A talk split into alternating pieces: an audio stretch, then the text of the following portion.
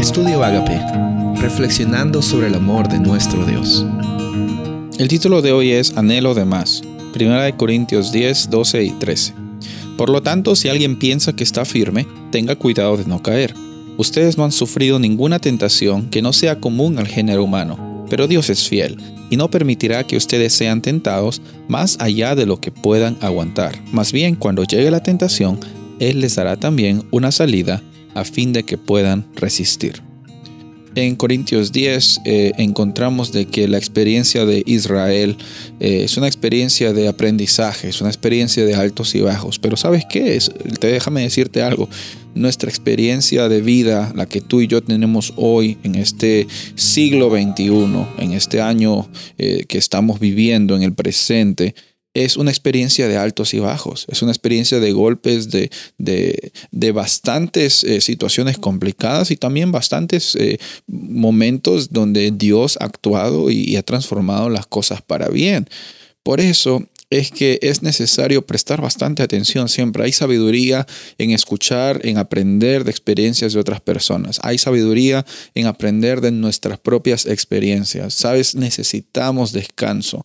Y el descanso que Dios nos puede dar es más grande que cualquier vacación todo pagado en algún lugar eh, más exótico que tú puedas visitar en todo el planeta Tierra.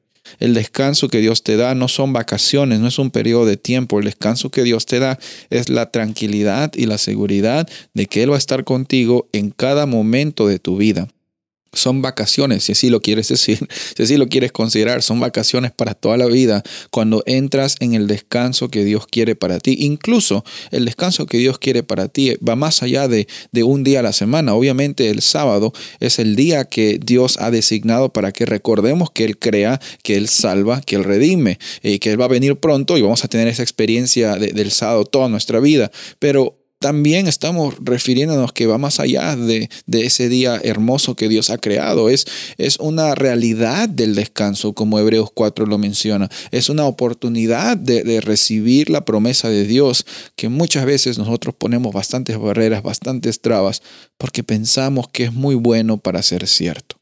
Sabes, muchas personas en este mundo tienen anhelo de más, tienen anhelo de, vivir una vida que es más allá de, un día a día, de un, de una, un trabajo de 9 a 5, de, una realidad de, difícil eh, experiencias, de difíciles experiencias, de bastantes tribulaciones. Sabes, todos tenemos un anhelo de más. Y lo hermoso es de que nosotros tenemos ya la provisión, la promesa del descanso y vemos aquí de que Incluso en medio de las tentaciones, en medio, en medio de las tribulaciones, Dios es bueno y es fiel. Y Él no va a permitir que tú y yo seamos tentados, seamos atacados más de lo que podamos aguantar. Él nos va a dar una salida, Él te va a dar una salida. Quizás no la ves ahora, quizás estás en medio de una tormenta, pero yo sé que en algún momento has pasado una tormenta en el pasado y Dios ha sido fiel. Y si Dios ha sido fiel en el pasado, Dios es fiel en el presente, Dios siempre va a ser fiel y va a darte una salida